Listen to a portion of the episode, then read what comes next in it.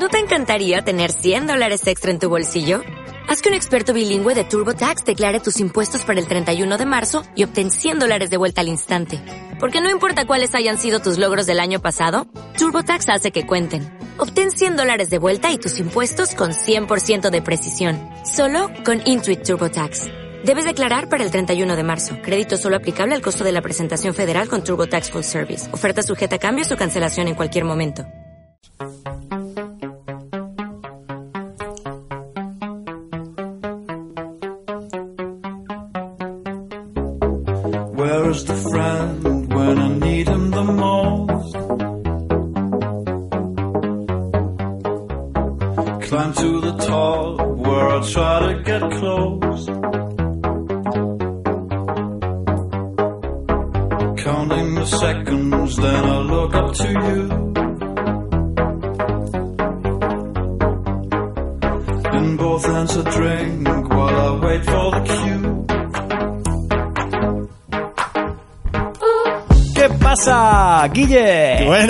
¿Qué tal todo? ¿Cómo estás, tío? Estoy muy contento. Muy bien, y a todos bienvenidos al único podcast Que hoy, siendo de dos, es de tres. ¡Uh!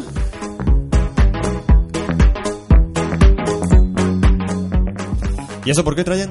pues porque hoy tenemos a un invitado especial.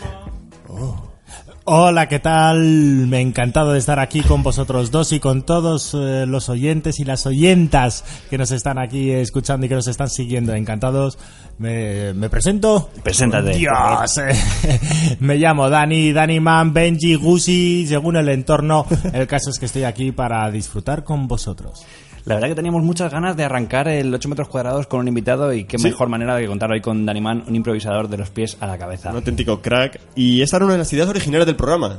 Sí, sí, que sí. no lo sí. hemos hecho hasta capítulo 7, pero oye, Porque somos unos caguetas, ¿o no? son unos caguetas. Hemos tardado siete capítulos, Bueno, pues aquí estamos. pero estamos aquí. Y en la mejor compañía. Así que Así es el que- momento de darle cañita Bienvenido, Dani.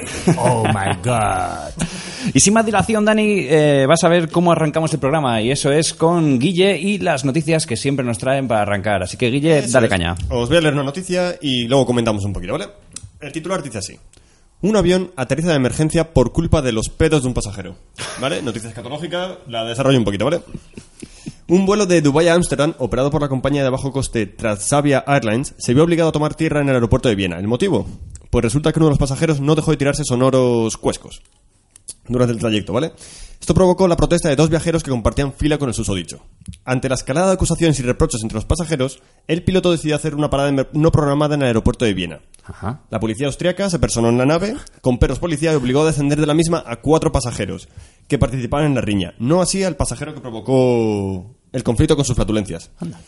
La policía no llegó a detener a ninguno de los implicados, dado que no habían infringido ninguna ley austriaca, pero se quedaron fuera. Los pasajeros han acusado a la aerolínea de racismo, ya que dos de ellos eran holandeses de origen marroquí, mientras Transavia respondió que mediante un comunicado que solo intentaba garantizar la seguridad del vuelo. La compañía inició una investigación para, para averiguar si el pasajero hediondo sufre algún tipo de incontinencia gasística o si se lo hacía solo para fastidiar a sus vecinos de butaca. Pero vamos a ver, vamos a ver, vamos a ver. ¿Y esta es la noticia? Eh, Pero, pero como- ¿es- ¿Esto es necesario? Quiero decir, eh, tiene que entrar la policía, eh, como en las películas, en un avión, porque un tío se tira No, no, huescos. De todas formas hay que medir la, la, la, la, la dimensión de esos pedos. Imagínate Claro. que a lo mejor estaba desviando el vuelo.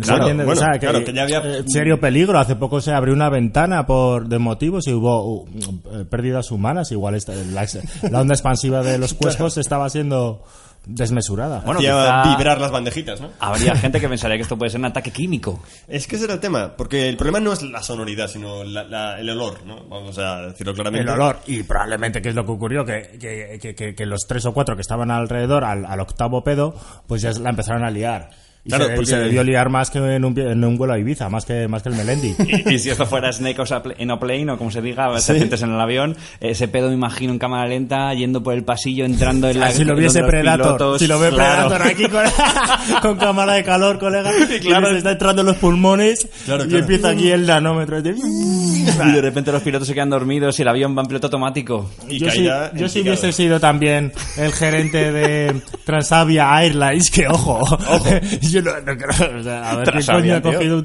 un, vuelo en Transavia Airlines, pero si hubiese sido el gerente también hubiese ordenado para ir en Viena. No me extraña. Sí, sin duda Es que alguna. ¿cuánto dura un vuelo de Ámsterdam a Dubai? Pues debe durar ocho horas. Fáciles, que ocho horas. Fáciles. Sí, sí. Con pedo continuo. Sí, sí, sí, sí. Y además esos aviones son muy grandes. No sé si habéis entrado en, un, en esos que van a Dubai, son grandes y de, y- y de gente de bien. Entonces no le gustan los, No, los, los Y cuerpos no me no, extraña. y yo- es que sobre todo llegan a business. Llegan a la clase de business porque la, la tela de mierda que ponen. O sea, yo, yo si fuese en business, te os aseguro que digo, eh, hijos de puta, me habéis cobrado eh, eh, 1500 pavos más por ponerme en otro sitio con una telita. O sea, tal, Y el champán. Vale, El champán no, no no, vale. no, o sea, no me jodas, de verdad te lo digo. O sea, yo digo, y encima me estoy fumando los pelos, de los pedos de alguien de la plebe. O sea, yo hubiese dicho, a Viena ya mismo. Pues bueno, yo con este arranque escatológico me quedo con que este tío sí que es eh, hermano, amigo de nuestro amigo Melendi. Oh, claramente.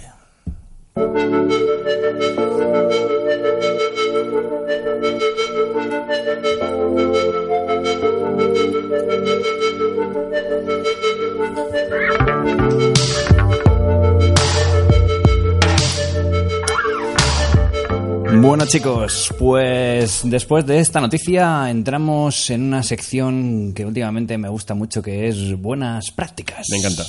Buenas prácticas ya adelanté en el anterior programa en el que hablamos de si meter o no el café en la nevera. Eh, algo que era ¿qué pasa con ese mito de los bastoncillos de los oídos? Lo avisaste. Mm, Yo creo que Dani se ha quedado con... ¿Por dónde vas? ¿Por dónde vas con el tema de los bastoncillos? Necesito ampliar información. Sí. Con- contexto. Bueno, yo creo que hay una, una leyenda urbana ahí que, que corre por internet y por, por nuestra vida y es la de si son buenos o no eh, los bastoncillos. Vosotros de primeras, ¿qué opináis? ¿Utilizáis bastoncillos? ¿No los utilizáis? Yo tuve una época de uso intensivo de ellos y ahora he dejado de usarlos. Ah. ¿Y tú, se, Dani? me, se me acabaron, no compré más. Yo he de reconocer que no los uso, pero no tanto por eh, haberme entrado en este debate, que también tengo mi juicio, sino por mera pereza. Ajá. Ajá. ¿Te da pereza eh, limpiarte los oídos o, o como que...? El bastoncillo tan minucioso, yo hago así un... Un barrido. Un, un barrido, gracias. Yo igual, el yo término también. que buscaba. Mm, pero ahora bien, en cuanto a, desde el punto de vista sanitario, objetivo, si es mejor o peor, Ahí entramos. quiero decir, yo por ejemplo, hace ya años que no utilizo el bastón, me limpio los oídos, pero no en ese, con esa rigurosidad, y no he tenido ni otitis ni otras enfermedades derivadas de, del tema. Ojo que cuando era pequeño y también eh, mis padres me hacían así, fin, fin, fin, me dejaba la oreja como Rojita, rojita. patena. Como una patena. Tampoco lo tenía, pero a, a los mismos efectos digo, pues me ahorro ese coste. O sea, porque también, y permitidme en este sentido, hay muchas veces que yo creo que nos generan necesidades para crear nuevos productos que, eh, que, eh, ampliar el mercado para vender. O sea, y de eso hay miles de ejemplos, me refiero. Eh, ahora los cosméticos para hombres o tal, por ejemplo, Sí, sí. eh, dado que estamos aquí ahora tres, tres chicos, pues eh, de repente han dicho, leche, ¿para qué me voy a acotar a un mercado meramente femenino y de repente amplío a, a- a también a un masculino? Y entonces también considero que en este tema de los palillos, de repente, crema para pies, o sea, me refiero, es que ahora de repente crema para manos, crema para pies, crema para nariz, me cachis la martilla, si, si la epidermis es la misma. O sea, eh, entonces en este tema yo creo que nos han intentado meter un poco aquí la, la producto. cuñita, un producto que aunque ayuda, pero diferencialmente hablando, pero de repente nos lo venden como algo indispensable y que si no utilizas palillos, tío, vas a ser eh, más sordo que una tapia. Mm. Pues yo os cuento, el tema de los bastoncillos genera controversia, porque veo que vosotros a lo mejor no sois muy adictos, pero estáis hablando de una persona que se limpia los oídos todos los días Ah. varias veces al día. Mira. ¿Por qué? Porque genera gustito. Es decir, Eso es muy bueno. y esto le pasa a mucha gente.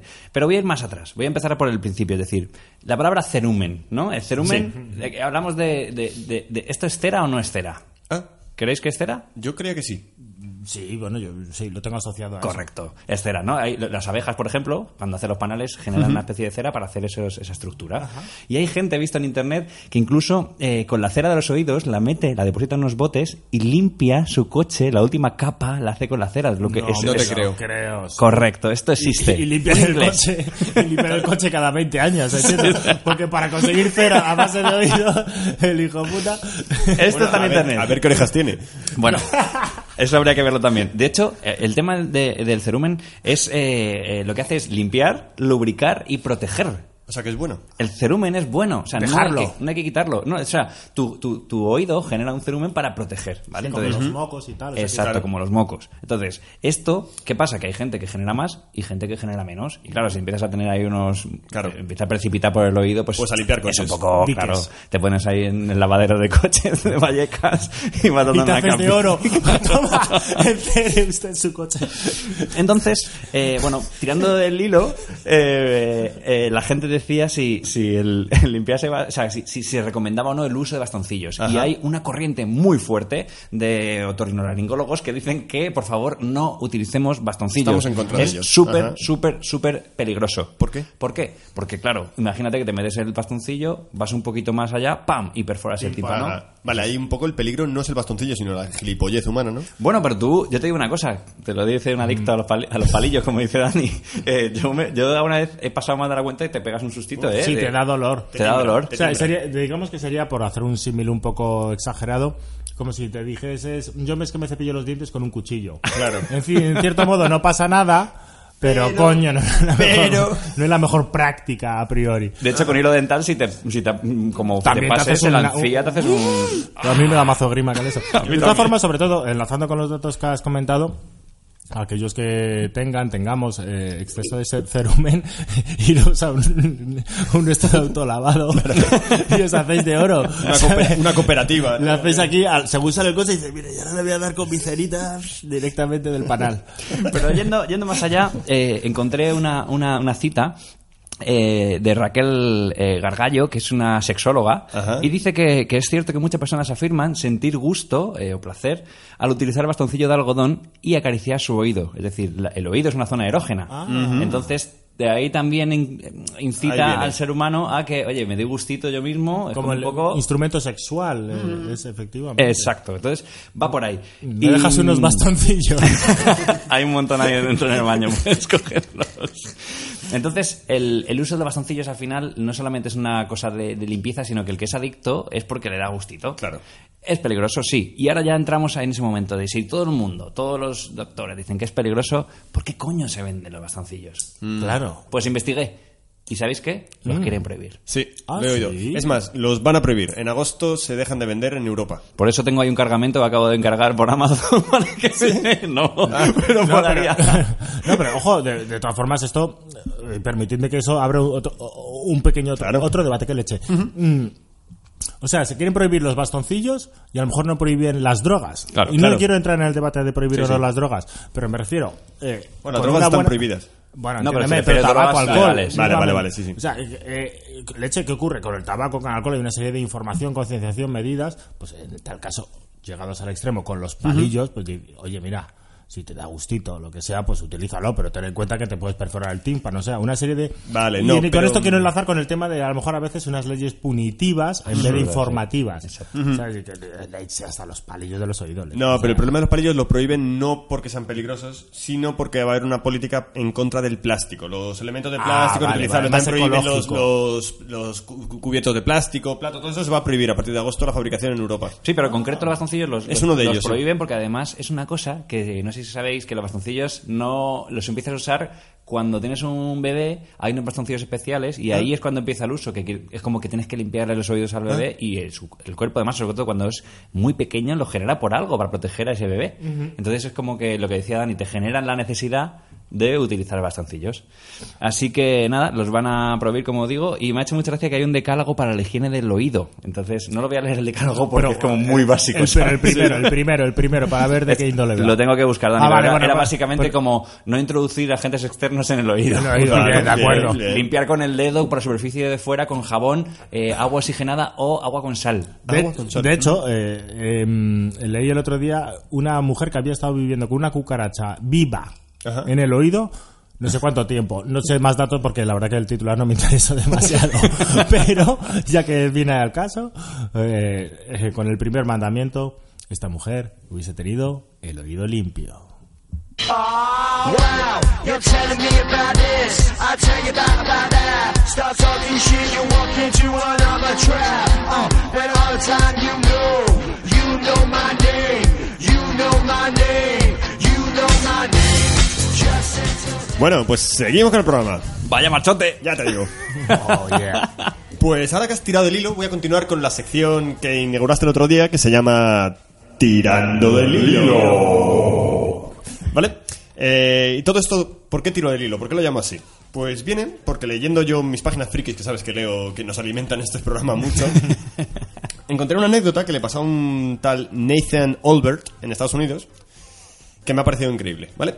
La cosa es que el tío eh, le dio, pues hace poco, pues esto pasó hace unas semanas, por rescatar su Super Nintendo del armario. Y dijo, voy a jugar un poco a la Super Nintendo. Joder, como me gusta que esto ¿Vale? arranque así.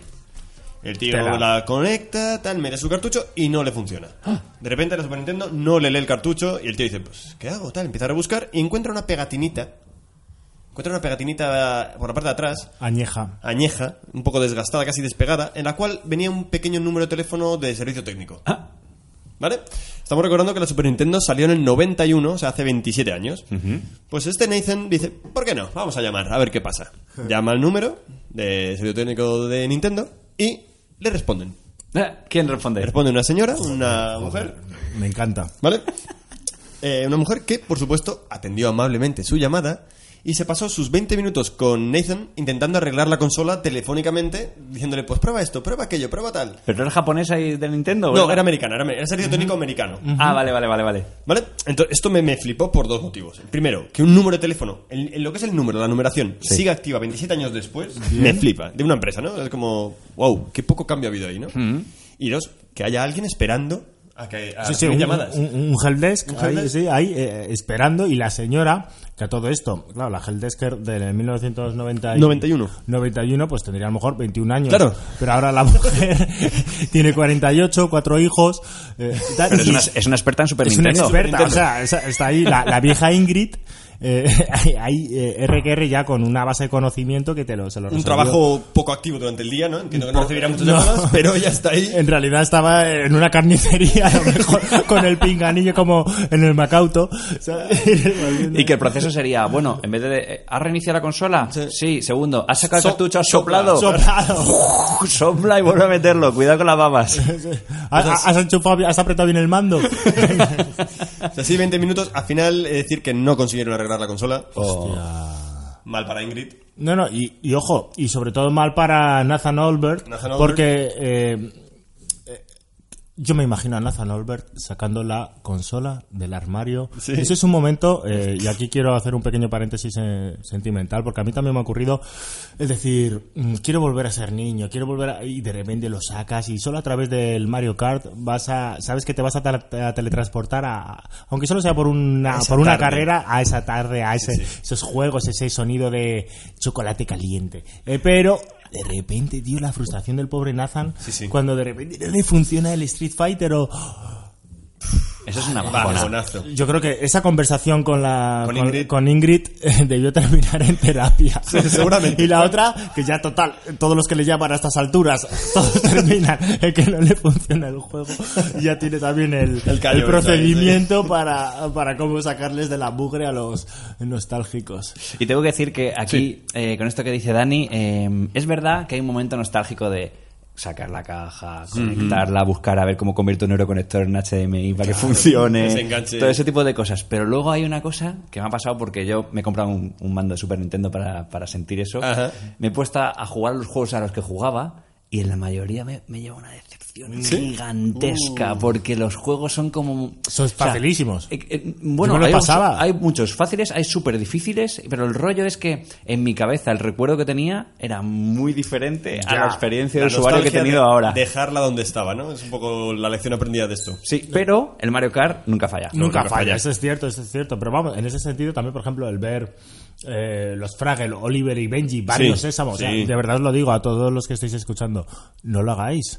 Pero porque es mucho mejor mantener el recuerdo que no daros cuenta de que ahora no sois niños. Claro, claro, Que claro. fue lo que me- le pasó al pobre Nathan. Por Nathan. Ahora, mucho respeto por Nintendo, ¿eh?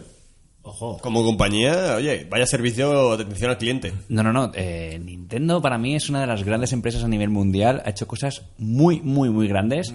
Y os recuerdo que fueron los que compraron el Tetris, que fue do- su lanzadera. Hombre, tú dirás, o sea, algo tan sencillo y, y tan eh, mm, mm, disruptivo, o sea, tan, con, con, qué- con tan poco como lo petaron. claro, pero lo que pasa es que no voy a entrar ahora en detalle porque la historia del Tetris me la conozco, porque hay un cómic que os recomiendo que se llama Tetris, lo tengo aquí.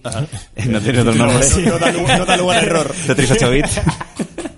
Que es de un ruso, o sea, el ruso, un tío, un ingeniero, eh, hace el, el- el- el Tetris y luego eh, la historia es cómo, eh, a quién se lo vende, quién se lo compra y al final Nintendo se hace con los derechos. Pero fue, y es el una ruso movida. seguro que no recibió ni dos rublos. Pues el tío además lo que decía es que no quería el dinero, lo que quería es que, que el Tetris se conociera a nivel mundial y eso se consiguió. Porque Nintendo antes hacía lavadoras, entre otras muchas cosas. Bueno, Un montón de empresas de Eso taxis. da para otro programa. Sí, sí, sí, sí, no vayas a por ahí. Monográfico Nintendo. Así que nada, Guille, Mía. me ha encantado esto de esta nostalgia que has traído hoy. No, claro que sí, desde aquí un saludo a todos los teleoperadores del mundo. Que no reciben llamadas bien, diarias. bien por Ingrid. Bueno, Nathan, si estás escuchándonos, don't worry. Que happy. tenemos aquí una Super Nintendo que funciona.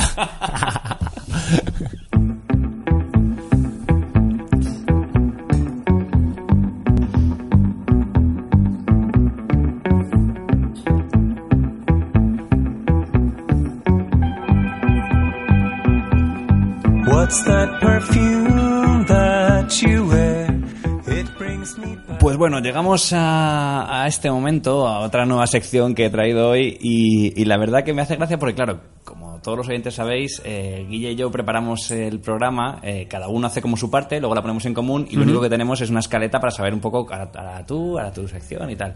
Y justo esta, este tirando del hilo que has traído se parece mucho a lo que os traigo ahora, así que vamos a continu- continuar con nostalgia. ¿Te parece, Dani? Por supuesto, claro. Vale, pues eh, esta nostalgia ochentera que he traído hoy arranca en el 1992. Bueno, Ah, muy bien. ¿Por qué? Porque en 1992 nació mi hermano. Eso es. Y ese Olimpiada día- de Valenciana. El que no era- Creí que- De- ¿Y ese nació tu hermano? Entonces nació mi hermano y me acuerdo que ese día eh, fuimos a- al hospital y mi padre me metió en una especie como de lo, lo que- el 20 duros de antes Ajá. y había una, una sección, fíjate, en un 20 duros había una sección de cintas de Spectrum. ¿Conocéis el Spectrum? Sí. El ordenador de 128K, Sí, sí, sí. un ordenador antiguo que ahora vamos a explicar. Pues eh, me dice mi padre, escoge, escoge un, un juego, ¿no? Y era como asociar el nacimiento de mi hermano a un juego. Y cogí uno que se llamaba Funky Punky. ¿Vale? Era un, yo vi la carcasa y era una cinta de, de cassette. Y, y vi la carcasa, me gustó y lo compraba. No sé, imagínate que te costó 100 pesetas, ¿vale? Y era una cinta de cassette. Y nada, lo, lo- lo- bueno, fui a ver a mi hermano, obviamente, cómo había nacido y tal. Y llegó el momento, ese gran momento en el que el Spectrum, para el que no lo sepa, que es un ordenador, eh, que quizá Guille, que sabe más de estas cosas, me puede corregir, pero es un ordenador en Basic que tiene una, un lector de cintas. Y mm, entonces metes tu cinta, escribes un comando, carga la cinta y puedes jugar a ese videojuego. ¿Vale? Entonces, eh, hace poco, pues bueno, cacharreando por internet, como Guille y yo solemos hacer, encontramos, eh, o sea, encontré un, un, no sé cómo di con ello, pero encontré a Funky Punky. Se cruzó mi camino, Funky Punky. Apareció. Y de repente, pues me acordé de todo esto. Y pensé lo siguiente, los videojuegos otra vez, vamos a entrar en el mundo de videojuegos. Eh, los videojuegos de antes de plataformas eran juegos como que algunos, como dice Dani, eran fáciles, otros eran difíciles y eran una cosa que, que al, al ser todo por código era complicado de programar. Vosotros que, que sabéis del mundo de programación eh, entendéis que Uh, Hombre. mencionar que Un ingeniero de telecomunicaciones sí, y un claro, Joder. yo soy el típico que arregla la tele a todos los vecinos El caso es que, que, eh, me, lo, me, lo- me descargué el juego en el, para el ordenador, me puse un emulador de, de- Spectrum. de Spectrum y al arrancarlo me di cuenta de que los programadores de Funky Punky eran dos españoles. Wow. de hecho, era uno. Es decir, como que uno o dos uno o dos de Triano quiero decir, el, u- eh, estaba el programador Era de bipolar. Era bipolar. y el otro era el que había hecho la canción en, en, en 128K. Ajá. Entonces, eh, eh, me, me- me chocó de primera decir, hostia, son dos personas las que han hecho un videojuego. ¿Cuánto, ¿Cuánta gente hace falta ahora para hacer un Call of Duty? Call of Duty, no sé, 300 personas, miles. ahora los juegos ahora son como películas Sí, sí. ojo o sea ajá. Es que hay mucha gente y, sobre todo, eh, ¿cuánto se tarda en hacer un videojuego ahora? Un montón. O sea, es como que dice Dani, es como. Sí, dos, una tres película. años. O sea, es un, es un, es un engranaje muy tosco, caro. Bueno, a ver, hay de todo. Esos son los juegos, es un Call of Duty, juegos de estos mm, que llaman triple A, ¿no? O sea, Juegos mm, de grandes Premium, producciones. Pero luego hay, hay juegos indies que Eso se hacen es. entre una o dos personas también. Ahí quería llegar. Ay, ay, a ese Ay, tipo, quería a- esa llegar. gama, Ay, esa- cómo- ¿Cómo, cómo me, cómo me sabe. guías? ¿Cómo me toreas? ¿Cómo me toreas? Y es que al final, como Guille sabe, a mí las cosas cíclicas me gustan mucho. Entonces era como, en el 92, Funky Punky se cruza en mi vida, un juego en 2D de plataformas, hecho por un tío que podrían ser dos, pero es un tío, y el otro hace la música. Los videojuegos se ven arriba, eh, hay mucha gente, pero hay un cambio de paradigma y se empiezan a llevar los juegos hechos por dos personas, como por ejemplo Super Meat Boy. Super Meat Boy. Super Meat Boy eh, aparece además en un documental de Netflix que recomiendo a todo el mundo que se llama Indie Game, que habla de esto, ¿no? De que, de que los juegos con poca gente lo petan y, a- y además a nivel de recursos económicos, imaginaos, es, Sí, sí, es una, es una producción eh, o sea, de, de- de- de autor, como el que se junta con cuatro colegas y... Como este podcast. Exacto, exacto, esto. Bueno, empezamos de mencionar dos, que aquí tres. yo veo mu- muchos medios, ¿eh? Eh, si, si- si existiese un, vis- un vídeo, si esto se estuviese grabando, ¿eh? Eh, de verdad, eh, veríais cómo aquí hay, bueno, en fin. Efectivamente, y, y esos son los juegos que más triunfan o que luego pasan a la posteridad.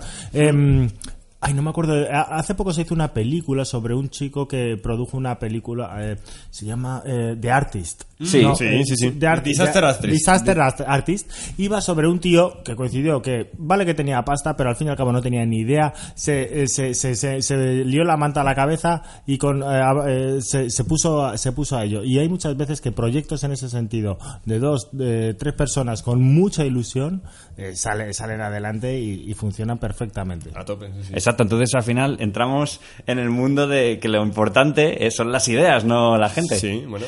No, ¿Cómo que bueno? Que no. A ver, claro, es así. Hombre, vamos a ver. Habla es- de eso porque mientras estoy preparando aquí una Las cosa. ideas son importantes, pero luego hay que saber desarrollarlas. Hombre, claro. Obviamente, Claro, obviamente. vale. Pero, y el dinero es lo típico, que ayuda, pero no es que sea indispensable, Claro, me refiero. Que hay muchas veces que por casualidades del destino, y ojo, y mucho más ahora, aprovechando las posibilidades que da Internet, que es un acceso gratuito y una capacidad de difusión gratuita, para muchas eh, veces estamos eh, tenemos la, mm, el privilegio de poder disfrutar de una época en la que eh, se pueden generar contenidos de forma muy barata y que por eh, alguna ciencia que probablemente será estudiada o está siendo estudiada en este mismo momento, de repente algo, no se sabe por qué, se difunde y se hace con- se convierte en viral y, y- y se, y se- se difumina A todo el mundo. sin nada, habiendo invertido cero euros. O sea, ¿entiendes? O sea, y, y es que eso, pero ojo, hacer eso en el 1982 No era tan fácil. era, no era tan fácil. Y hablando de eso, os he traído aquí el emulador del Spectrum Wow. para haceros eh, eh, ese viaje nostálgico. Quiero que lo veáis. Y es que, eh, para los que no sepáis cómo funcionaba este tipo de ordenador, esa cinta tenía que cargarse. Y eso no es instantáneo, ¿no? Estamos en el momento de la instantaneidad. Yo aquí tengo un emulador que, que, bueno, tiene un, cargador. Te doy aquí a, cargar. Le damos al play. Y, son, y esto es el sonido que, que escuchábamos en el 1992. Esto era un sonido magnífico porque empezaba el juego. Sí. O sea, esto está asociado en una generación de personas a me A voy a pasar chachi. Volvemos a decir lo de antes de cuidado con la nostalgia, que está muy bien donde está en el recuerdo. Pero cuando tú de repente eh, con, con 40 palos te pones a escuchar esto, empiezas a flipar. ¿Sabes? Y entonces te está tratando. Para todo esto, cuanto más se ponía la frecuencia del pitido, más excitado estabas. Sí, sí, claro, como O sea, era como bastoncillo. qué guapo, he terminado los deberes y me pongo a poner aquí. Esto era como cuando nos conectábamos a internet con un modem. Y ¿no? que, un cuelgues, mamá. Cuelga, mamá. pues este sonido, que mientras, mientras carga, para que veáis el tiempo de carga, le voy a bajar un poquito. eh, hay claro, un tío en internet que, que explica qué, se- qué significa estos sonidos, ¿no? Entonces coge el sonido, lo, lo- lo captura, lo mete en un secuenciador y empieza a ampliar la onda hasta explicarte que estos sonidos son unos y ceros, son bits que va mandando. Entonces aquí ahora, por ejemplo, ha cargado ya la, la imagen. Fijaros lo que ha tardado para cargar esta imagen de, Funky Monkey. Mucha resolución tiene, sí. Y que además me hace mucha gracia porque es- habla de, de un tío que tiene que ir a un examen a la universidad. Entonces, el- son como cuatro o cinco niveles eh, en los que tiene que recoger cosas para ir al examen. Y al final te hacen el examen. Ajá. Si palmas el examen, vuelves a empezar el juego. Permitidme que os describa la eh, portada de Funky Punky, en el cual vemos en un sofá orejero a eh, un gordo eh, punky narigón con una eh, barriga, todo esto eh, hecho a base de, De eh, píxeles, colores. de píxeles de distintos colores, eh, barrigón, y entonces tiene en una mano una botella, eh, eh, un pie apoyado en una caja de cervezas, y en la otra tiene un radiocassette de estos de neoyorquino que la gente, los raperos, Príncipe de Bel Air. este Príncipe de Bel Air que llevan en el hombro de cassette, ojo, Eh, y la tiene ahí, y está ahí el hijo puta preparándose para el examen. Es decir, que se nota mucho que es un juego español. Sigue- a todo esto sigue cargando, eh, sigue cargando. Sí, como podéis escuchar, el videojuego sigue, sigue cargando, le queda un poco todavía. Vamos a ver la cinta Teníais que encender la consola el, el jueves. Y el domingo igual te echabas una partida. Mi idea era ver si conseguíamos que por lo menos uno de los dos echarais un, un vicio rápido para que vierais la dificultad del videojuego, pero no, sé sí, si vamos a llegar. La dificultad es de que arranque. No, pero sin duda alguna parece prometedor. Y por ejemplo, tú, tú has jugado, entiendo. Yo he claro, jugado- eh, por ejemplo, típica pregunta mm, eh, eh, mm, estándar del Funky Punky. Como cuál era la primera pantalla. Salías en, en la cama, o sea, este tío no, siempre vive en el sofá, tiene una cama, entonces Ajá. sales en la cama y tienes que ir recorriendo la casa y en la casa hay bolas locas que van botando por todos lados, fantasmas, no sabemos por qué hay fantasmas, es que va, está va drogado. Esas birras no se le ven solas. Y tienes un balcón por el que no puedes saltar para... para por si te da, por si te, por si te por da si te da sida. por ahí. Pero vamos, tengo que decir, mira, aquí está. Cargó, cargó, cargó. Ha cargado. Escucha- eh, escucha la música. eh, 15 minutos. Programador, Ángel García D. Música, Ha gustado. Ha ha gustado.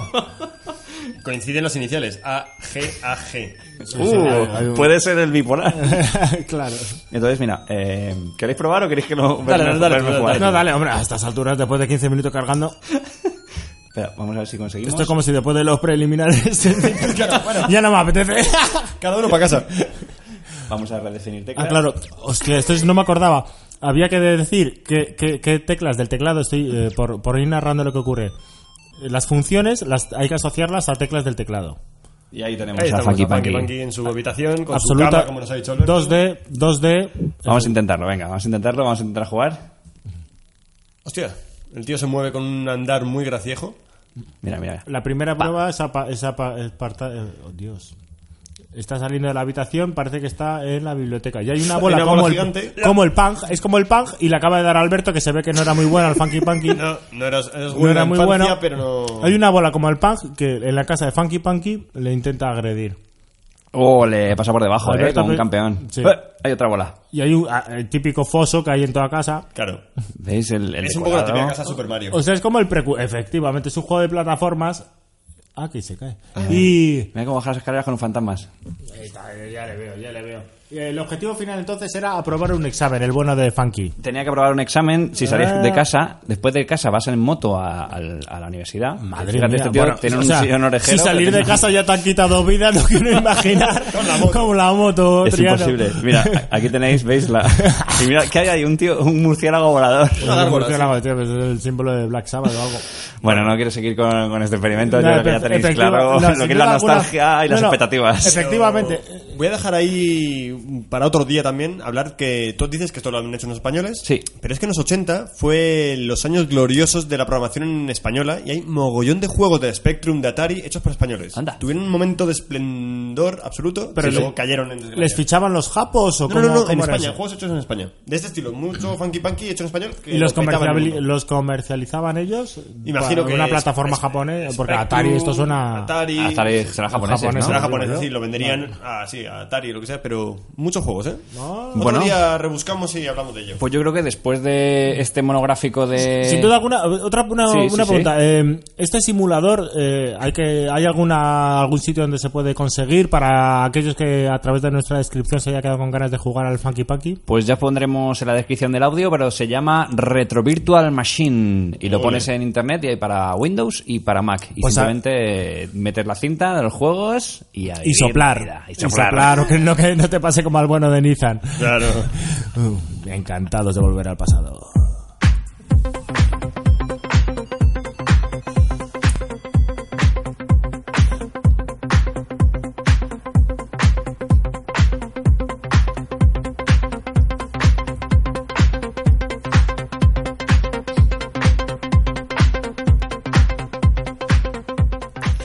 Bueno, bueno, bueno. Ah, volvemos otra vez.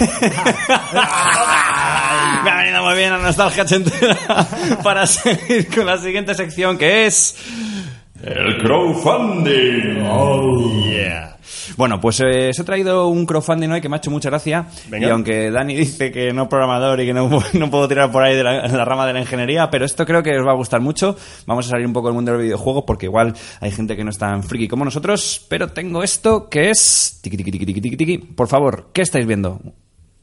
A ver. Un hombre que sostiene Un escudo. Eso es, como una especie de escudo en sus manos, pero que tiene como un aura de. Ay, pa- parecería. Parece como un reloj gigante. Sí, es un reloj gigante, pero eh, obviamente no, No, lo no lo es. eh, lo están mostrando. Está siendo difícil. es como una ¿eh? especie de paellera o de, o de, o de- Ah, o de podría plancha, o de plancha, también. una plancha, una plancha para cocinar. Esto es como el programa ese que había en la tele, ¿no? Como era de, de no te rías que es peor, ¿no? ¿Para qué vale esto? Sí, pues. ah, Pues de momento veo muy perdidos. Me gusta. ya. Siempre est- estaba buscando la palabra paellera. Vamos a Vale, definirlo. es ahí. un cacho de metal que lo sostiene entre dos manos. Un Negro. cacho de metal negro circular. Y tiene una especie como de anillos, ¿no? Tiene Sí, anillos, sí, sí, tiene runas. Oh. Wow, vaya palabrote. Y ahora vamos a ver por la parte de atrás, ¿cómo, cómo- qué es esto? Hostia, es como una Claro, especie Eh, de cuidado, cuidado con la paellera, eh. Cuidado con la paellera. Por el otro lado, es una especie de, de portatablet, que tiene una tablet en medio y, y tiene ahí pues una un pantalla- mando como una especie de volante de Fernando Alonso con algún botón más incluso y, y, y se ve que está enfocando porque eh, es, una cámara de hecho ahí lo pone Output Camera Eh, Player yes. y entonces tiene un colega que está ahí con un con una mano biónica que se le está enfocando Volvemos a la vista Predator. un Predator efectivamente en el cual básicamente es una cámara y que capta sonido co- de forma eh, eh, astronómica Pero la madre que me parió, exactamente. Esto se llama... efectivamente que soy ingeniero joder Ya te lo he dicho, esto se llama Soundcam. ¿Vale? Y es una, un, un- un- un Kickstarter que es, que, bueno, como su nombre indica, eh, puedes ver el sonido.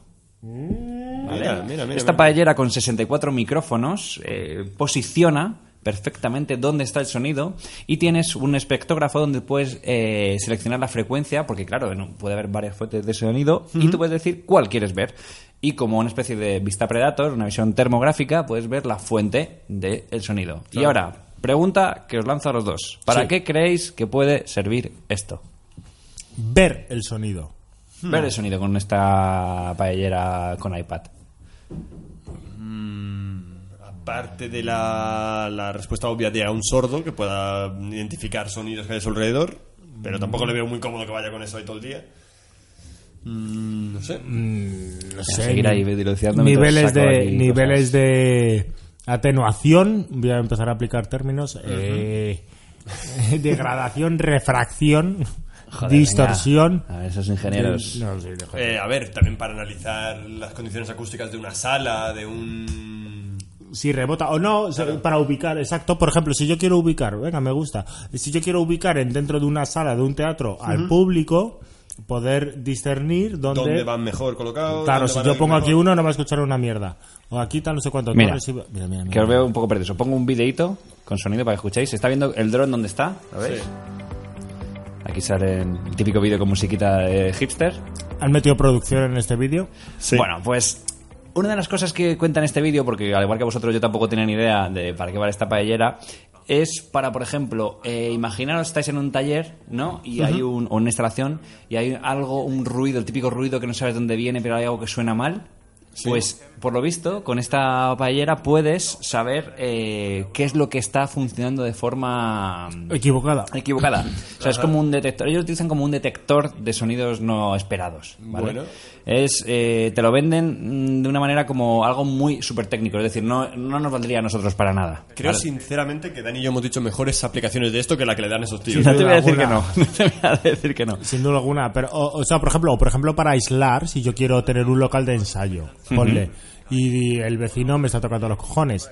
O sea, entonces yo a lo mejor mido el sonido y pongo aíslo específicamente aquellas zonas en las que es más permeable el sonido. Exacto. Por ejemplo, por ejemplo. Por ejemplo, o como veis aquí, bueno, justamente tienes un, una especie de secador y te dice que de la boquilla sale un sonido, ¿ves? Ahí en esta instalación, pues te dice, hay un problema en este sitio y se mueve una tubería, pues ya sabes dónde se mueve, pues cambia la tubería. Mm. Es poco para identificar de dónde proviene el sonido y de forma... Sonido sonidos que no sí. corresponderían a un correcto funcionamiento. Claro. Sonidos a los cuales entiendo que acercar la oreja puede ser peligroso. Por ejemplo. Porque si oyes que suena ahí, pues te O, acercas. o entiendo a lo mejor que nuestra oreja igual a lo mejor no llega No, a oye, alcanzarlo, claro. Puede ser también. Y porque hay que tener en cuenta una cosa. Eh, me gusta eh, explicaros esto. Yo creo que cuando uno, por ejemplo, en Photoshop quiere retocar una imagen, tiene una imagen en la pantalla y la puede retocar y, y la está viendo y está estática. Sin embargo, si tú un sonido quieres ecualizarlo y tienes que escucharlo en bucle, al, al- al oído humano y al, y al- y al cómo se recibe esa información, es mucho más...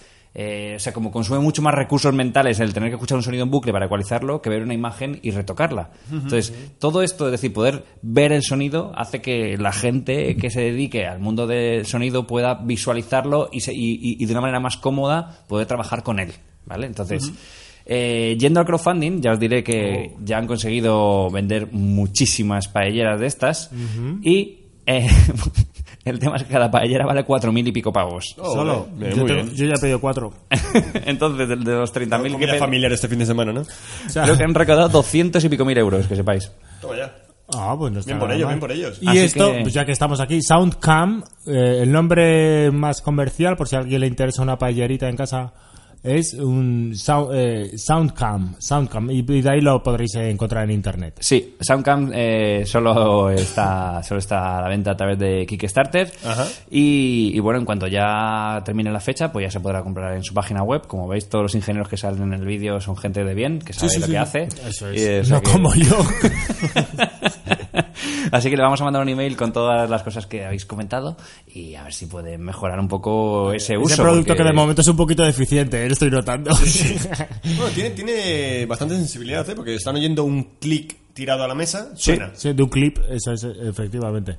Con lo cual, eh, sobre todo siempre, siempre está bien que haya algo a la vanguardia, que esté eh, innovando, que esté buscando eh, nuevas aplicaciones y sobre todo que hagan buen uso de la ciencia.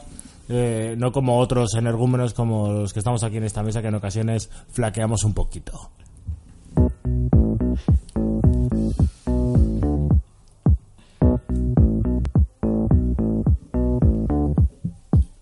The war was lost, the treaty signed. I was not caught. I crossed the line. I was not caught, though many tried.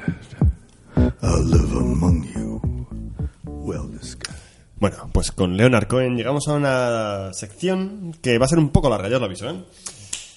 Es una nueva divagación que he hecho Ryan, Dani.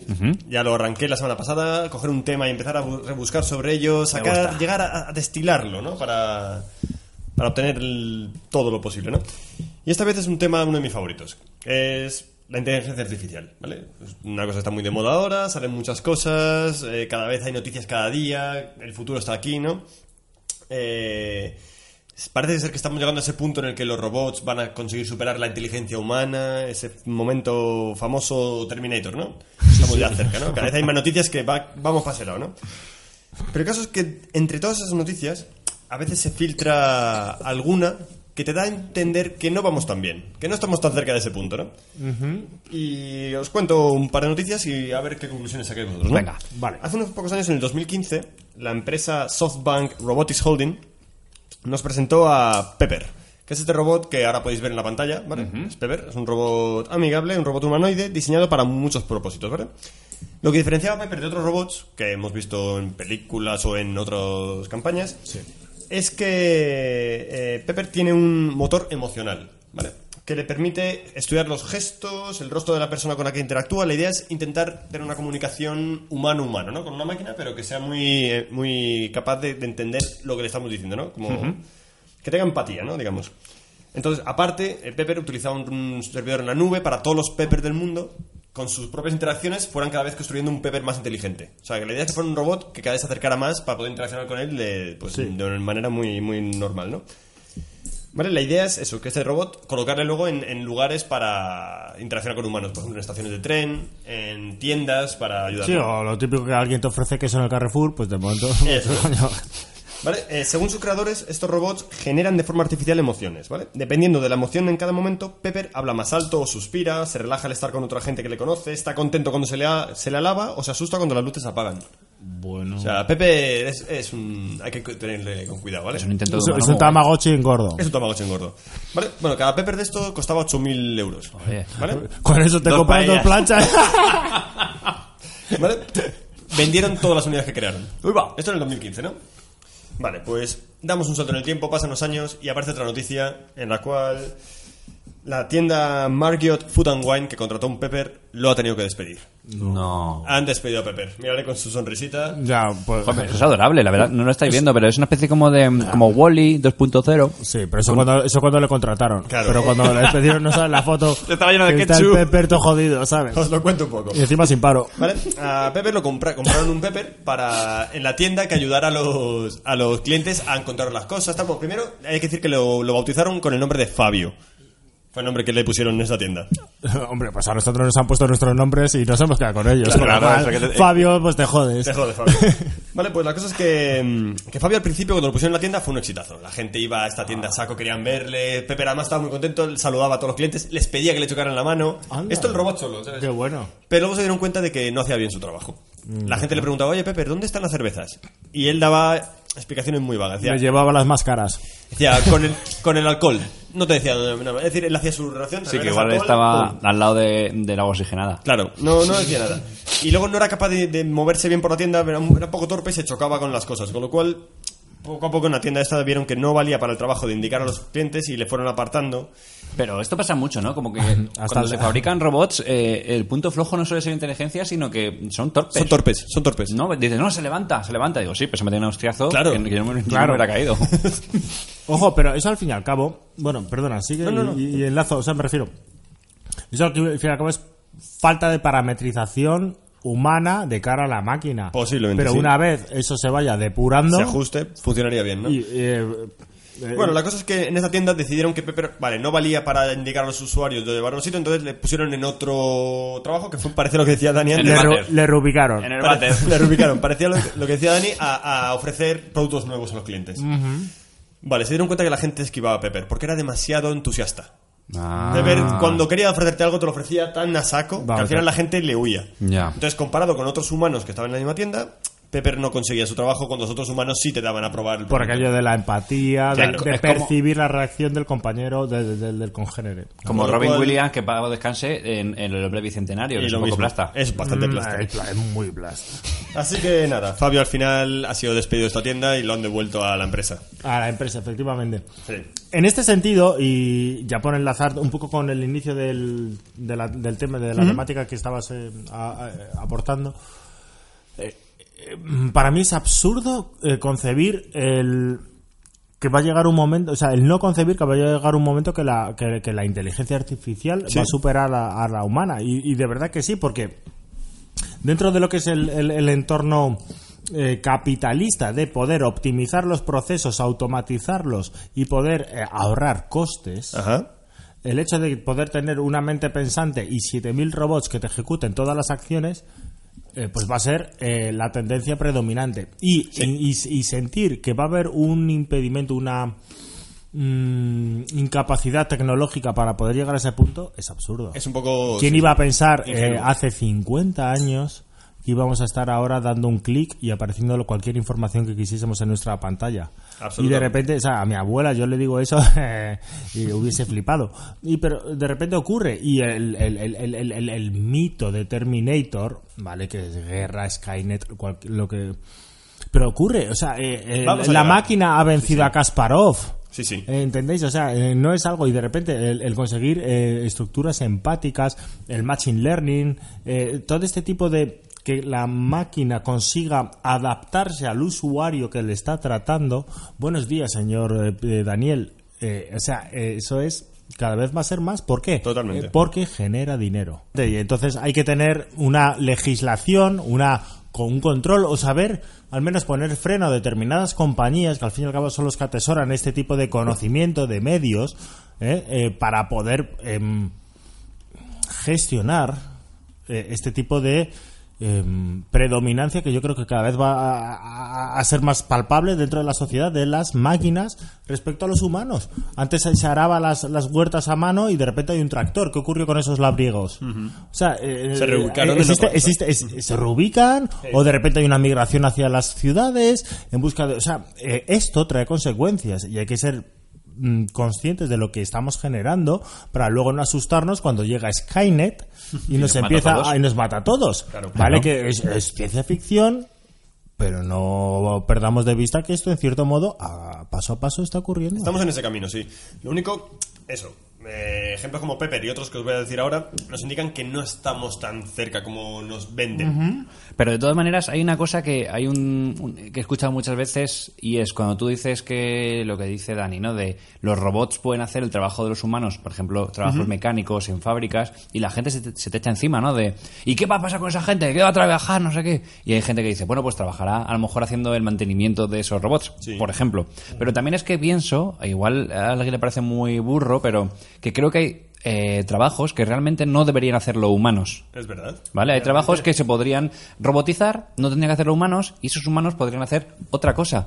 Que, que bueno, que, que- que la gente dirá, bueno, ¿y qué hace? Bueno, pues que, que se investigue qué quiere hacer, porque igual hay trabajos más artesanos, más creativos, que no que no es... puede hacer un robot. O trabajar, Claro. trabajar menos.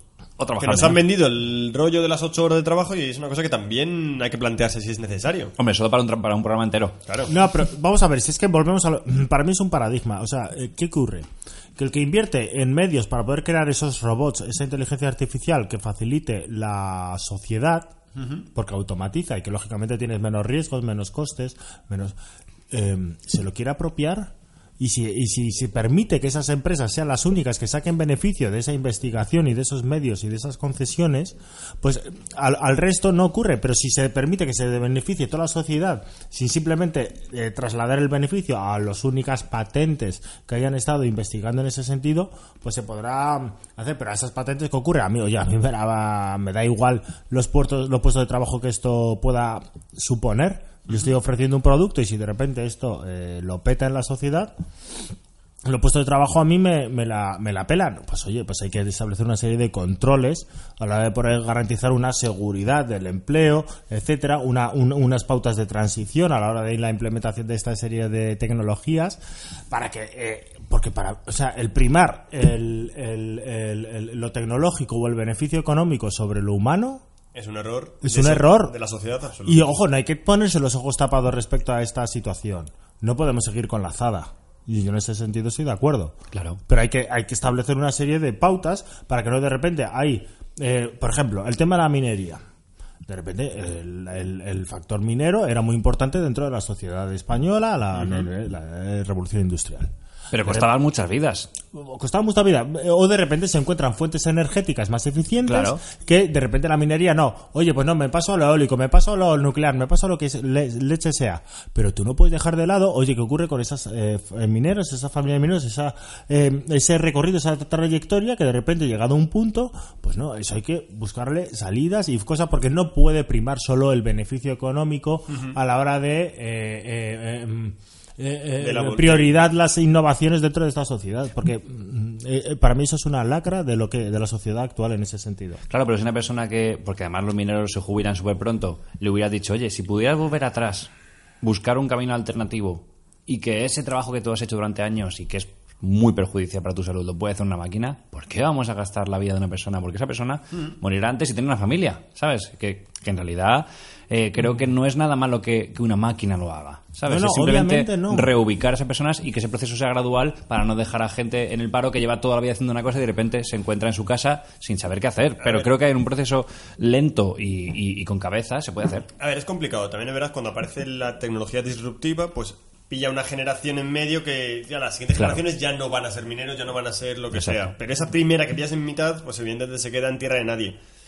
Hay que saber qué hacer con ellos, sí. Pues se les paga una pensión extra, no lo sé, pero algo hay que hacer, pero, pero es lo que tú dices, en esa transición hay que agarrarse a los machos y decir, pues hombre, esta gente no podemos dejarla tirada, pero coño, que lo haga un robot, tío. Ah, que- no, si yo estoy de acuerdo en que lo haga un robot, pero dentro del coste de implantación de esa nueva tecnología tendrían que estar contemplado, por ejemplo, el coste de reubicación de, de- de tal, una serie de sí. personas que han estado eh, trabajando en eso y que de repente, por una mayor eficiencia, lo que sea, que yo estoy de acuerdo en ese desarrollo tecnológico, pero hay que tener en cuenta la componente humana a la hora de eh, incluirlo, dado que estamos en un términos económicos, en costes de esa transición. No es solo yo cambio eh, obrero eh, eh, 30.000 pavos al año por máquina 2.000 pavos al año Y fuera. y fuera 28.000 de, de margen. No, eh, señores, hay una serie de cosas que hay que tener en consideración. Ahora bien, la evolución tecnológica, negarse a la evidencia de que está ocurriendo en este mismo momento es absurdo. O sea, yo eh, hace años le comentaba antes aquí a Alberto y a Guille, eh, tuve el, el privilegio de poder estar en una eh, emisora que era pues enteramente analógica. Vale, en ese sentido. Y ahora eh, tengo también el privilegio de nuevo de estar en una emisora que es enteramente digital. Y, y, y- y ante eso hay que, eh, hay que asumir que, que forma parte del cambio. Pero hay que, creo que las cosas hay que hacerlas bien, sobre todo cuando estamos hablando de personas. Efectivamente. Yo estoy totalmente de acuerdo, hay que cuidar eso. Y además, eh, también lanzo, por, por generar un poco de polémica, el- la contrapartida, que es si los robots, que ahora intentamos que sean empáticos, llega un momento que lo sea y que sea capaz de engañar a un humano, eh, va a haber mucha soledad.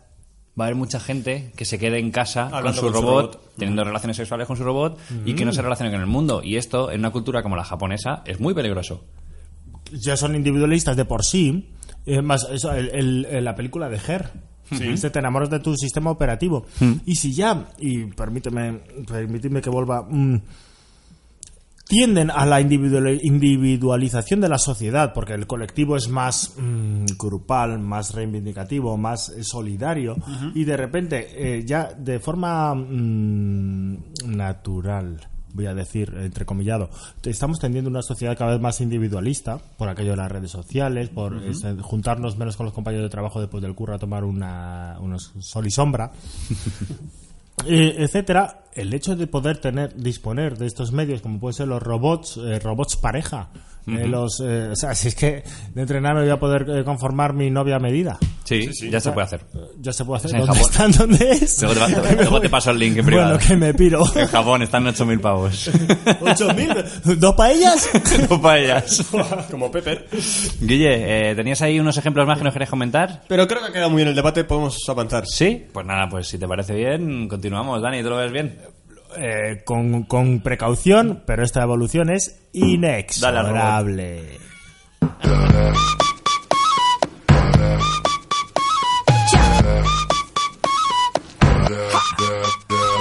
Caí, me paré, caminé, me subí, me fui contra la corriente y también me perdí, fracasé, me encontré, lo viví y aprendí. Cuando te pegas fuerte, más profundo es el beat, sí. Sigo bailando y escribiendo mis letras, sigo cantando con... Bueno, pues nos acercamos ya a la recta final del Uy. programa que nos ha Oh, salido muy yeah. tecnológica. Muy tecnológico hoy, sí, sí. Sí, la verdad que hoy, bueno, eso es lo que tiene la magia esta de, de- de improvisar las escaletas, que luego, la sorpresa. pues es tecnológico. También es verdad que somos tecnológicos, un Sí, poquito nos gusta, nos eh, los cacharrillos. Así que hablando de cacharrillos, hoy traigo cacharritos Trajan. Oh, yeah. Oh, bueno, esta sección hace mucho que no la traigo porque es verdad que me gusta navegar por las páginas chinas como AliExpress, Focal Price o Deal Extreme, encontrando aquel producto absurdo o no. eh, que hemos probado aquí. Recuerdo que hemos probado el dado antiestrés. Hemos El probado. candado que te ayudaba, te, ayudaba a aprender a robar. Ah, exactamente, Ah, uh. un candado transparente para que veas cómo funciona el mecanismo. Eh, también trajimos un audífono, Un audífono. que en vez de eh, costar unos 2.000 euros, que es lo que suele costar un audífono, costaba 10 euros. Y salimos ahí, hizo Guille una A escapada calle, a a la probar. calle. Pues eh, claro, para buscar todo eso me, me- me compro mucha mierda. Y hay cosas que no, no están a la altura. Pero hoy, bueno, he traído un par de cosas que quiero enseñaros. Y, mm, y es un poco también, por hilarlo con la tecnología, ya que estamos en un programa tecnológico como el de hoy, eh, cómo existen, eh, no existen, se crean nuevos materiales. ¿Vale? Ajá. Materiales, que os voy a traer, dame un segundito. Está Guille buscando algo debajo de la mesa, lo tiene como preparado a modo sorpresa para aquí para los, con- los contertulios. Oh, la my bandejita. La bandejita. Acaba de sacar una bandejita Con de, estos de elementos café. dispuestos. Saco una bandeja tipo T. eh, entonces, así de primera, sin tocarlo, eh, ¿qué veis en la bandeja? Vemos unos moldes. Unos moldes, efectivamente. eh, vemos eh, un poco de arcilla o, o un material equivalente. Algo fabric y, y fabricado con los moldes que he hecho antes. Eso Triano se lo ha currado antes con, con ese material para que sea más intuitivo. Y hay una especie de figuritas de hombrecitos y de un coche. Vale, pues ahora quiero que os voy a pasar la, la bandeja y quiero que lo, lo- lo toquéis. Podéis destrozarlo, no pasa nada. Quiero que, que veáis qué textura es y a ver si al tocarlo ya podéis eh, un poco ir más allá ¿no? de, de esa sensación. Ok, a ver, cojo uno de ellos. Es, es blandito. Parece. La textura me recuerda a la arena de playa cuando estás Sí, jugando. ay, sí, pero, pero es como una especie de esponjita, Esponjita. frágil, esponjita frágil. Apretarlo, apretarlo, romperlo. De hecho, sí, como si queréis coger todos los moldes, o sea, todo, perdón, todas las piezas y unirlas y, y- y- y tocarlo para que veáis la sensación cuál es. Se, se, se rompe con facilidad. Es como, gr- granuloso. Sí, sí, sí, sí. Se rompe, pero no mancha, no, no, no. no, no es como te- una especie no de te queda pegado. De harina con un poquito de leche, pero muy poquita. Sí, un poco, un poco húmeda. No, Sí, sí, sí, sí. o sea, humedita. a- a- el hecho de que haga la harina moldeable, A ver, cojo uno de estos señoritos que han Juntarlo, creado. hacer hay una bola gorda. una bola gorda. Ahí va. ahí. A ver. Sí, sí, sí, sí. Es- es- uy, da, da mucho gusternín, ¿eh? Da gusto, que sí. Sí, me, lo, sí. me lo metería en la oreja, con el bastoncillo. Sí, ahora, sí, pues ahora te dice, pues justo es eso. Son, es la cera de mis oídos que me he sacado durante tres y con semanas. esto tenemos para encerrar ocho coches. Por eso hemos tardado un mes en hacer el nuevo programa. Eh, pues mira, esto que os he traído es una especie de como mm, de masilla que imita a la arena de playa, pero con esta consistencia arcillosa para que los niños, porque esto está muy de moda ahora, las hay de muchos colores, pero yo he traído el modo arena, que es el que más me gusta, Ajá. y tiene una dinámica como está viendo ahora Guille, que la tiras y, ¡puf! Sí, sí, sí. tiene de- se, Y- se va deformando. Sí, sí, sí. Y la textura al ojo, si no la tocas, Se ahora desprende. sí que parece más arena, ¿no? Sí, es muy arenosa, efectivamente. Es, es como si desmenuzasis un polvorón. Ah, exactamente. Pero muy limpio, ¿eh? Es muy limpio, exactamente. Te- Tiene como, como, me gustaría tener arena en casa, que no se me llena todo de arena, pero que me dé gustito en la mano, que tenga el color de la arena y que pueda con unos moldes hacer un coche, un, un muñequito como si hecho de galleta. O un castillo. o un castillo. De hecho, eh, claro, esto yo he comprado una bolsita pequeña. No, no, no es muy caro. Esa bolsita me ha costado creo que un par de euros. o algo así. Ajá. Pero ya os digo que hay mucho, mucho, muchos de colores y en internet, no os lo voy a poner ahora, pero que el, el- el oyente si quiere investigarlo, hay un montón de, de vídeos de, de haciendo pues una, una sandía gigante de colores, o sea, está muy divertido, la verdad que... Y es una, es una alternativa a la plastilina. Entiendo para dentro de las guarderías, colegios, primera preescolar. Pues no sé si es una alternativa porque para niños muy pequeños sí que veis que es un Sí, poco se puede granulado. comer. Se lo lo puede comer comer, y... Me lo voy a comer yo. Sí, sí, te está dando ganas. Bueno, pues ¿Qué ese es? es el... ¿Qué es? ¿Qué- ¿De qué está hecho esto? No lo sé. en AliExpress solo pone sand eh, material, no sé. Entiendo que pues, si lo vende AliExpress, que es una tienda china, esto será totalmente tóxico y, y poco natural. Pues no sabemos, no te podría decir, no, no he ido más allá. No hay ningún decálogo de, de, de la arena de playa. Mejor que me saque el dedo artificial. del ojo. Efectivamente. Y bueno, hablando de materiales, eh, os he traído otro material, ¿vale? Que todavía no voy a enseñar, pero antes de enseñároslo, quiero ahora No sí huele. enseñaros un vídeo y me gustaría que, como a veces los oyentes nos dicen que, que- que nos gusta mucho comentar vídeos, pero no los pueden ver, que lo comentéis vosotros, como hemos hecho antes. Vale. Bien. Entonces os voy a poner este videito para que veáis simplemente eh, un poco las... eh, el, el- el- les voy a poner aquí un señor que habla. Vale, estamos viendo una especie de canica gigante. Y, y está siendo absorbida por una serie de masa, como una lava. Sí. Como una lava. Y que absorbe. un- eh, ah, pero es Monster Magnet. Y esto eh, me recuerda al, al simbionte de Spider-Man, al Venom. Está hablando un físico. Sí. O sea, no os creáis que esto es eh, Sálvame Deluxe. Esto No. es, hay un físico hablando de cómo. Y esta masilla- un- una masilla magnética. Una masilla magnética que, que es como muy, muy heavy porque se, se come las cosas, ¿no? Hay una, chica de, hay una chica de rizos que está flipándolo. Está el, el científico loco ahí con sus instrumentos en su garaje. Abre el garaje y típica masilla magnética que tiene todo el mundo en el garaje. Sí. Sus cosas, el Kiminova de toda Mira, la vida. mirad lo que pasa ahora con el muñequito este. Hace, unas fo- hace vídeos. Pero, ¿qué se, qué- Mira, mira, mira, que hace aquí- se come, se come Ahí lo Smiley? Se come al Smiley. Stop. Stop. Ahí lo paro, ya habéis visto. Entonces, Monster Magnet. ¿qué, en- qué expectativas tenéis ahora de, de- de- de lo que es la masilla esta? Sí, me da un poco de miedo. La ha traído. O sea, eh, a mí la has traído. ¿Qué expectativas? Quiero un poco manejar vuestras que se expectativas. mueve un poco por A mí me- parece autónoma. Me apetece meter la mano. ¿Y a ti, Dani? ¿Qué, qué- Yo lo veo como No te como- impresionado como- mucho, no, Dani. pero como una especie, una especie de ser viviente, ¿no? Que se mueve solo. O sea, el ver una masilla que se mueve sola. Eso te hace... ¿no? Joder, pues sí, de expectación. expectación. expectación sin duda. Vale, pues incertidumbre. dame un segundito. eh, estoy preparándola debajo de la mesa. no estoy haciendo Aquí cosas haciendo el típico truco de mago que te mete la mano debajo de la mesa. Mira oh, para qué allá. sorpresa. Qué sorpresa, efectivamente. Bueno, de momento lo que estamos viendo en el vídeo es eh, como en torno a objetos metálicos hay una masilla que parece como alquitrán Sí, que la negra, envuelve muy, muy y se negra. mueve de forma eh, eh, autónoma sobre eh, esos objetos que el, el físico de turno, eh, un chino concretamente, Sí. eh, con el que Minova en su casa, pues eh, ha, ha dispuesto. Eh, sigo. No, llega el momento... yo por ahora no le veo, no sé si tú, Dani, en ningún tipo de aplicación a esto. Yo sin duda me quedo antes con la plancha eh, La o, con, o el 64 Pepe, aunque le tenga que poner vendiendo queso ahí en el descansillo, que no con la masilla Monster, Monster Magnet. Pero Bueno, cuando nosotros éramos jóvenes teníamos el... El Blandy Blue. el Blandy Blue. Oh Dios. aquí, no, aquí no lo está atendiendo eh, Triano. Es una especie de masa. A ver. Eh, eh, eh, hablábamos antes de Skynet. Eh, en Terminator 2 eh, el- había el T-1000. eh, el T-1000, efectivamente, que cada vez que se, cuando estaba en la, en la, en la esta de fundirse, se convertía en una especie de líquido, Es un poco la pero que cuando se, Sí, sí, se- solidificaba volvía a ser el, el- el maldito T-1000 que perseguía a Sarah Connor. Pues tenemos aquí lo que viene siendo el nabo del T-1000. Bueno, pues la, la polla en la mesa que tenemos de Terminator no tiene sentido si no le aplicamos algún tipo de imán.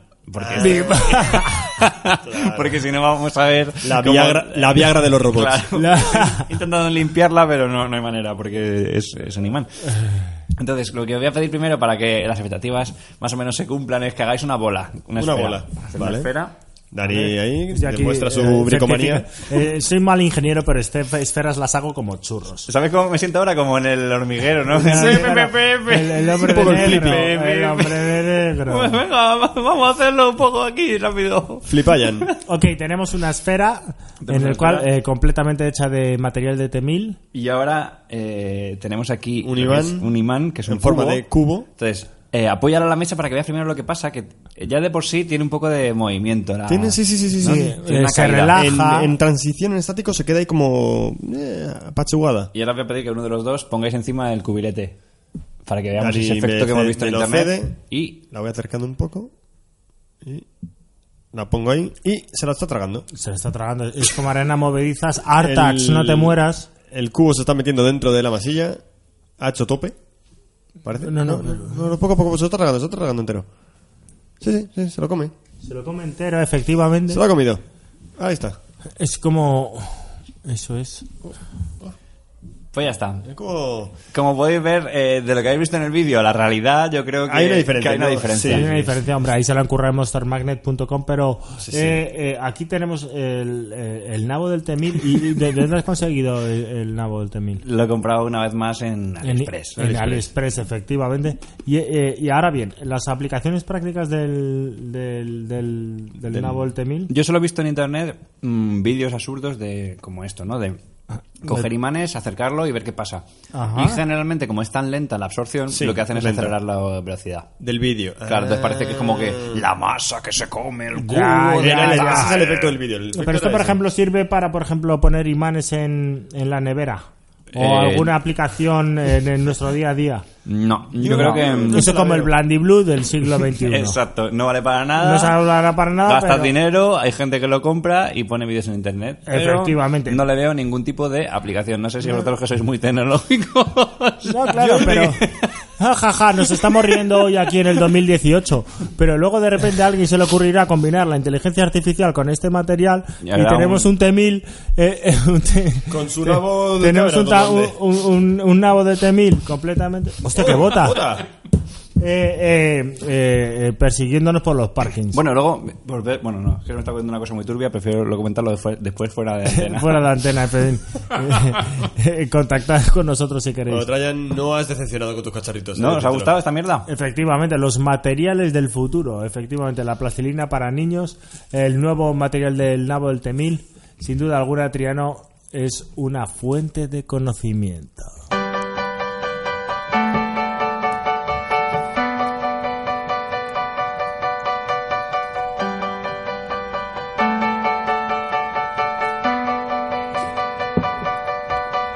Todos los raros fuimos al concierto del gran telepata de Bueno, y con este cacharrito hemos llegado al final de ese programa. Oh.